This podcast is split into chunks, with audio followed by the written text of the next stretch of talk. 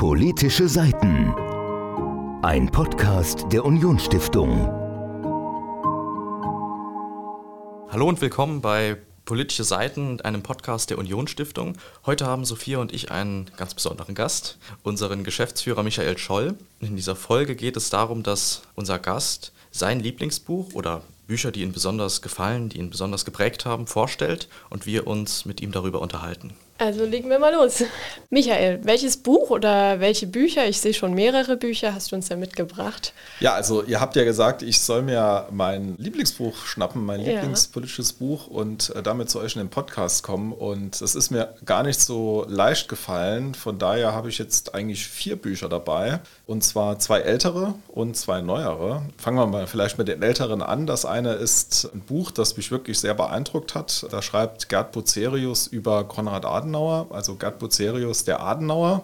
Dann habe ich noch ein Buch, das sehr, sehr unterhaltsam ist, über Scheel, unseren ehemaligen Außenminister. Und zwar typisch Scheel, also mit, mit lustigen Anekdoten über ihn. Und dann habe ich noch zwei neuere mitgebracht. Das eine ist Machtverfall von Robin Alexander. Also finde ich wirklich ein sehr, sehr spannendes Buch aus der letzten Zeit. Und dann noch was, das geht in die Wirtschaftsrichtung. Das habe ich erst vor kurzem gelesen. Gute Ökonomie für harte Zeiten von zwei Nobelpreisträgern im Bereich Wirtschaftswissenschaften.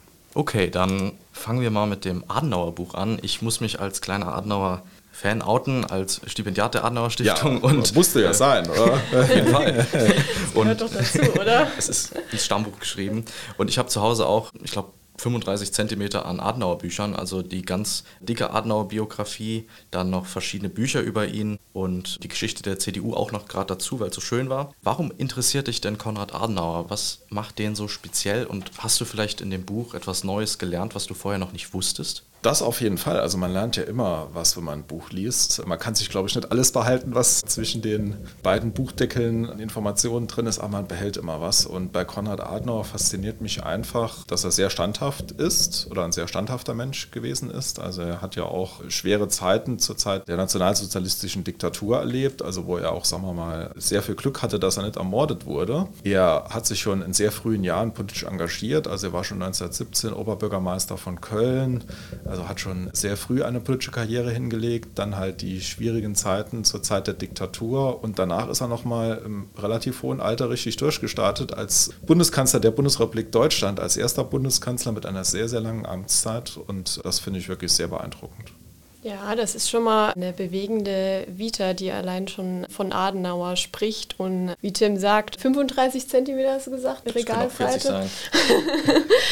Gibt es unheimlich viel dann auch bestimmt drüber zu schreiben. Worauf fokussiert sich denn dieses Buch insbesondere und was macht dieses Buch über Adenauer zu deinem Lieblingsbuch? Ja, also es ist relativ schnell zu lesen, muss man auch sagen. Also wer sich mal mit Konrad Adenauer beschäftigen möchte, kann das Buch innerhalb von einem Tag lesen. Also es hat jetzt, ich gucke mal gerade, wie viele Seiten es hat. Es sind so knapp 100 Seiten. Und das sind so die wichtigsten Kapitel in seinem politischen Leben sind da drin beschrieben. Also jetzt weniger der Mensch Adenauer und wie seine Familienstrukturen waren oder was vielleicht seine Hobbys waren, sondern es geht wirklich so um die politischen Projekte, die er im Laufe seines Lebens umgesetzt hat, welche Ämter er bekleidet hat. Und da gibt es auch ein Kapitel über die Saar, ein Plan geht auf. Unterüberschrift Erfolg einer konsequenten Politik, also hat auch ein bisschen Saarlandbezug, wo man halt nochmal drauf eingeht, wieso es wichtig war, dass das Saarland dann Teil der Bundesrepublik Deutschland geworden ist und vielleicht dann doch nicht den sagen wir mal, selbstständigen Weg gewählt hat. Also das ist auf jeden Fall was, was man sich nochmal durchlesen sollte.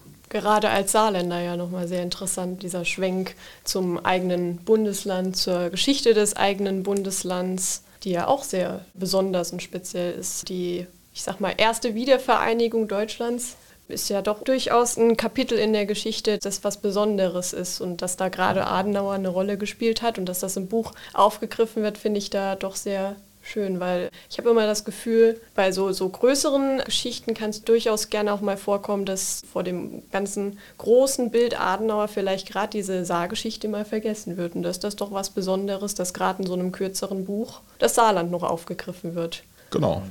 Bei Konrad Adenauer, als ich damals meine Biografie, also mein Exemplar der Adenauer-Biografie gelesen habe, da fand ich interessant, dass erzählt wurde, dass als Konrad Adenauer noch Oberbürgermeister von der Stadt Köln war, dass er da so eine Art Grüngürtel um die Stadt angelegt hat, ja, ja. eine Parkanlage, von der die Menschen in Köln heute noch profitieren und entgegen des Klischees, dass die erste Autobahn quasi was man ja immer Adolf Hitler nachgesagt hat, dass mhm. er die Autobahn gebaut hätte. Ich in der Biografie von Adenauer gelernt, dass die erste Autobahnstrecke zu seiner Zeit als Oberbürgermeister gebaut wurde. Es war, glaube ich, die Strecke Köln-Bonn, bin mir aber nicht mehr ganz sicher. Auf jeden Fall viele grundlegende Taten eines Oberbürgermeisters, eines Bundeskanzlers, der auch zwischendurch noch Präsident des Parlamentarischen Rats war als Vater des, einer der ja. Väter des Grundgesetzes. Ja, und also ich meine, Köln ja, hat ja auch die Ford-Ansiedlung, die ja heute immer noch, wir haben ja im Saarland jetzt gerade Diskussionen mit Ford, dass Ford wahrscheinlich das Land verlassen wird. Und er hat damals Ford als ausländischen Autobauer nach Deutschland gebracht in den 20er Jahren. Also hat ganz, ganz viele Projekte umgesetzt, von denen man dann noch lange profitiert hat. Er war ja auch Erfinder, hat viele Dinge erfunden, also wirklich ein vielfältiger Mensch und äh, der viel politisch erreicht hat in seinem Leben. Auf jeden Fall. Und er hat die Sojawurst erfunden. Ja, er hat ein Patent sogar sogar. Das wusste ich jetzt also ich hab, nicht. Ja. Äh, ich habe mal gelesen über Adenauer, dass er ein Patent inne hat zu einer besonderen Rezeptur. Also das ist etwas, was ich mir bei ihm als politischer Person ehrlich gesagt nicht gedacht hätte. Jetzt ist es ja so, die Bücher, die du uns vorgestellt hast, die haben ja alle einen politischen Bezug. Gut, das letzte die ist ja auch ein wirtschaftspolitischer Bezug mit der guten Ökonomie. Liest du in deiner Freizeit auch andere Bücher, so Romane, Belletristik, Fantasy, oder hat das immer einen Realitätsbezug? Also ich lese weniger Romane und mehr Sachbücher, wenn ich ehrlich bin. Ab und zu auch mal einen Roman, also das muss man ja auch mal tun. Kann sich ja immer nur mit ernsten Dingen beschäftigen, sondern man will ja auch einfach mal lesen aus Unterhaltungszwecken. Aber ich würde sagen, zu 90 Prozent sind es dann doch Sachbücher, die mich auch unterhalten, wenn ich ehrlich bin. Mhm. Du hast erzählt, dein Buch Machtverfall von Robin Alexander. Robin mhm. Alexander ist, glaube ich, stellvertretender Chefredakteur der Welt. Genau. Und hat ja, er war ja immer so der das Mäuschen in den CDU-Verhandlungen. Er hat ja immer Mäuschen gespielt, weil ihm wurden dann Chats zugespielt oder Sprachnachrichten während wichtigen Sitzungen gemacht und so konnte er dann quasi als der CDU-Insider gelten, auch als es um die Kanzlerkandidatur ging, um die Frage, wer jetzt Kanzlerkandidat wird, Söder oder Laschet. Das Buch Machtverfall habe ich auch im Regal. Ich habe es aber noch nicht gelesen. Kannst du mir vielleicht ein bisschen dieses Buch schmackhaft machen, warum es sich lohnt, das zu lesen? Also wenn man sich für Politik interessiert, ist es, glaube ich, mit das spannendste Buch, das in den letzten Jahren erschienen ist, weil es einfach so die Prozesse, die Strukturen, die Abläufe im Hintergrund, insbesondere natürlich in der CDU beschreibt, die nach dem Ende der Ära Angela Merkel abgelaufen sind, um einen möglichen Nachfolger zu finden, also einen Kanzlerkandidaten zu finden. Und das ist sehr, sehr spannend. Also das ist auch ein Buch, das liest man jetzt nicht irgendwie vier Wochen lang, sondern ich würde sagen eher vielleicht in zwei Tagen, weil es halt sehr, sehr spannend ist. Also die ganzen Abläufe, die Spannung, die Drucksituation, die auf den einzelnen Akteuren auch liegt, also das alles so nachzuvollziehen, das ist schon extrem spannend. Also wirklich ein sehr, sehr kurzweiliges Buch für jemand, der sich für Politik interessiert. Vielleicht sollten wir das auch mal auf unsere Podcasting-Liste mit aufnehmen als Thema. Dann hättest du eine Motivation, es in Zukunft zu lesen. Eine zusätzliche, Fall, ja. zusätzlich ja. zu dieser Empfehlung, die gerade gekommen ist, hättest du noch eine zusätzliche Empfehlung. Es wird nicht mehr im Schrank verstauben sozusagen. Aber es ist ja doch oft ein Problem, dass Bücher auch gerne mal gekauft werden und dann stehen sie im Schrank und dann stehen sie ewig im Schrank und sie gucken einen an, aber man guckt nicht richtig zurück sozusagen und liest sie oft nicht. Ist das ein Problem, das du auch hast oder hast du das Gefühl, du kaufst manchmal Bücher, weil du im, im Laden denkst, das ist unheimlich interessant, sehr spannend und nachher hast du entweder keine Zeit oder hast dann doch auf ein anderes Buch eher Lust und das andere, das zuerst gekauft wurde, gerät sozusagen in Vergessenheit? Ja, ich glaube, das Problem hat jeder. also es würde mich schon mal interessieren, wie viel Prozent der gekauften Bücher tatsächlich gelesen werden. Also es ist, glaube ich, auch ein spannendes Thema. Ich habe mir aber abgewöhnt, Parallelbücher zu lesen. Also wenn ich ein Buch lese, dann immer ein Buch oder manchmal höre ich auch Hörbücher, weil ich nicht mehr so viel Zeit habe zu lesen mit Familie und Kindern. Also dann, dann nutze ich die Zeit im Auto oder in der Bahn und höre mir da mal ein Hörbuch an oder einen Podcast, wie zum Beispiel diesen hier. Und sehr zu empfehlen. Äh, wirklich sehr zu empfehlen. Aber wie gesagt, dass ich so von Buch zu Buch springe, das habe ich mir wirklich abgewöhnt. Also das mache ich gar nicht mehr und dann versuche ich halt wirklich die Bücher konsequent durchzulesen. Und wenn es so ein spannendes Buch ist, wie zum Beispiel Machtverfall, Fall. Oder der Adenauer von Gerd Bucerius, dann liest man es auch mal schneller als sonst. Wie ist es bei euch? Ihr habt wahrscheinlich auch viele Bücher, die nicht gelesen sind, oder?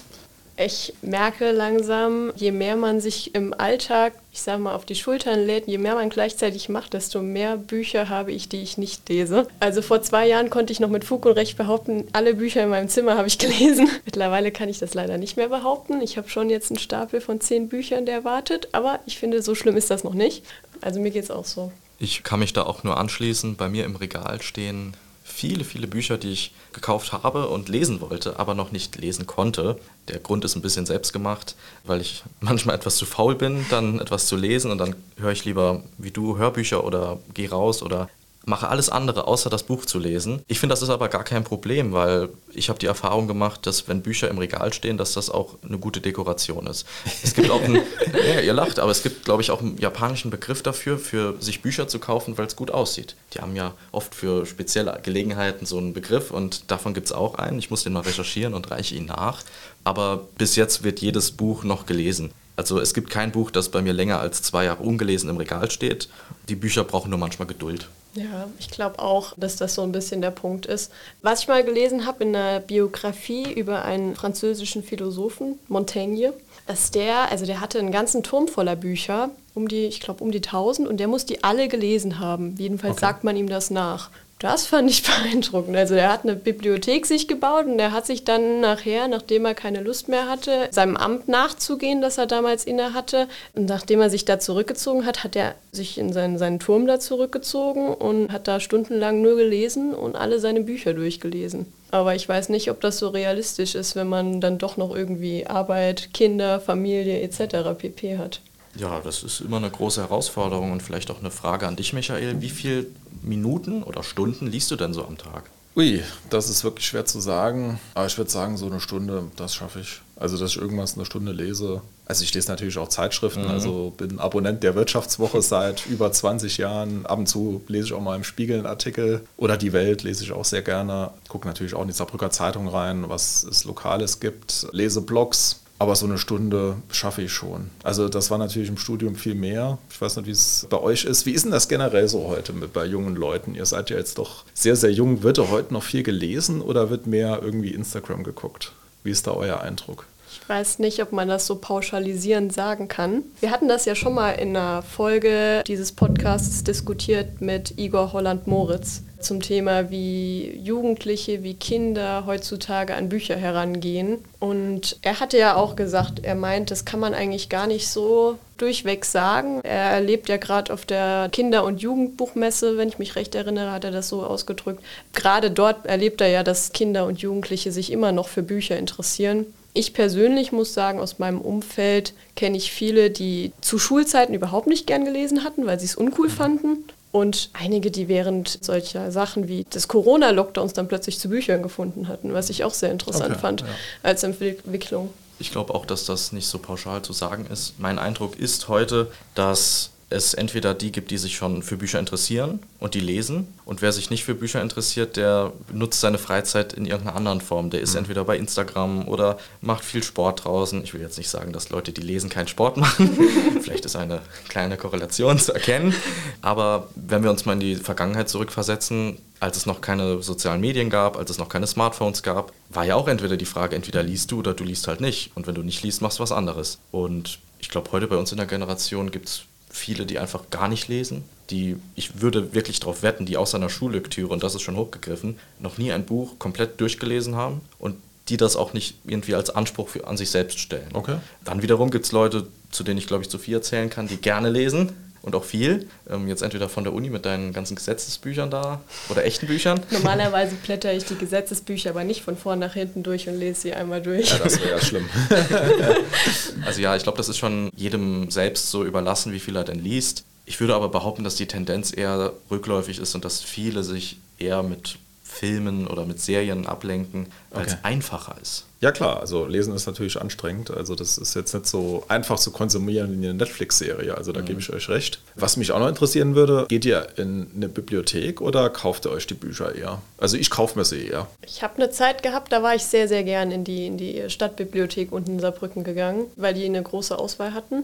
Aber dann irgendwann kam ich wieder zum Kaufen zurück, weil ich einfach gern ein Buch in der Hand halte. Ich mag es auch nicht auf dem Kindle oder so zu lesen. Und ich mag das auch vor allen Dingen, wenn das Buch nachher im Regal steht und ich immer wieder sagen kann, das habe ich gelesen. ja, genau, das, genau. Ja. Wie ist ja, bei dir? Das ist bei mir ähnlich. Ich habe noch nie ein Buch ausgeliehen in der Bibliothek. Also das war noch nie meins. Ich wüsste auch gar nicht, wie das geht. Es ist bestimmt weniger schwer, als ich es mir vorstelle. Aber weil meine Mutter in der Buchhandlung arbeitet, war der Draht zu, bringst du mir bitte das Buch mit, immer sehr kurz. Und wie bei dir, Sophia, mag ich es einfach, wenn meine Errungenschaften nachher im Regal stehen. Also ich bin auch jemand, der besitzt lieber als zum Ausleihen. Okay, ja, nee, geht mir genauso. Bin auch nicht so der Bibliotheksnutzer. Da sind wir uns ja einig. Vielleicht, um nochmal auf deine vier Lieblingsbücher zurückzukommen. Wir hatten ja jetzt schon über ein paar gesprochen.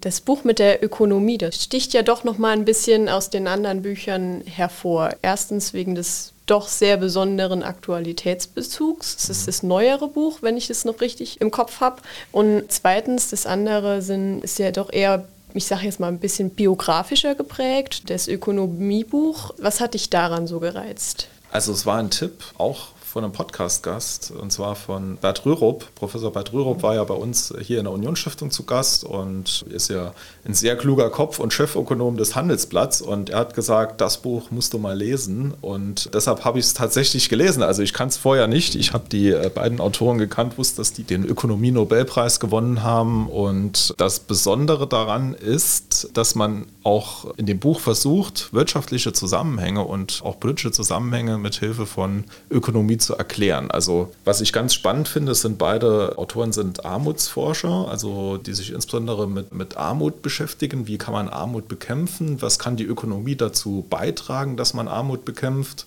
Und was sind zum Beispiel Auslöser für Migration? Also man sagt ja immer, ach Gott, wenn die ganzen Menschen in Afrika sehen, wie gut es uns in Deutschland gibt, dann kommen die alle hierher und die haben eigentlich widerlegt, dass das so ist. Also, dass die Hürde, seine Heimat zu verlassen, extrem hoch ist, dass es eher die gut ausgebildeten sind, die, die ihre Heimat verlassen, die auch vielleicht schon ein bisschen finanzielle Polster haben. Ich glaube, das ist auch, wenn ich jetzt mal ehrlich hier in Deutschland mich umschaue, also wer sind die Leute, die im Ausland leben, die ich kenne, das sind meistens eher die Reicheren und mhm. die gut ausgebildeten, die dann irgendwie in Amerika hängen geblieben sind und dort einen sehr, sehr guten oder noch einen besseren Job gefunden haben, als sie das äh, hier hätten können tun.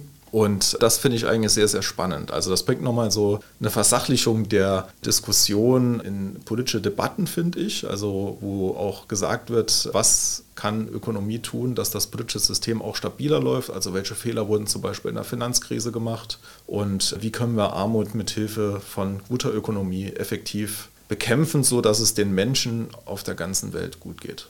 Bei vielen Wirtschaftsbüchern, die ich noch im Regal stehen habe und einige warten noch darauf gelesen zu werden, äh, war es so, dass ich, um das Buch in Gänze zu verstehen zu können, so eine Art Vorwissen gebraucht habe. Mhm. Ist das bei deinem Buch auch so, dass man vielleicht schon das ein oder andere Mal das Handelsblatt gelesen haben sollte, um das zu verstehen? Oder reicht da das, das Allgemeinwissen aus, um zu verstehen, um was es in dem Buch geht? Also wirklich spannender Aspekt, den du da ansprichst. Also beide Autoren sagen auch, ja, also der Fehler der Wirtschaftswissenschaften ist, dass man sie nicht versteht. Also vielleicht teilweise zu mathematisch, teilweise zu unverständlich. Und deshalb haben sie ein Buch geschrieben, das man auch als Nichtökonom gut lesen kann. Also von daher wirklich eine sehr, sehr gute Lektüre und auch gut nachvollziehbar, gute Konzepte. Also fand ich wirklich sehr, sehr spannend. War ein guter Buchtipp, muss ich sagen. Kannst du noch mal kurz erwähnen, wie das Buch heißt und von wem es geschrieben wurde? Genau, also es ist gute Ökonomie für harte Zeiten aus dem Jahr 2020 und ich hoffe, dass ich jetzt den Namen des indischen Autors richtig ausspreche. Abhijit Ji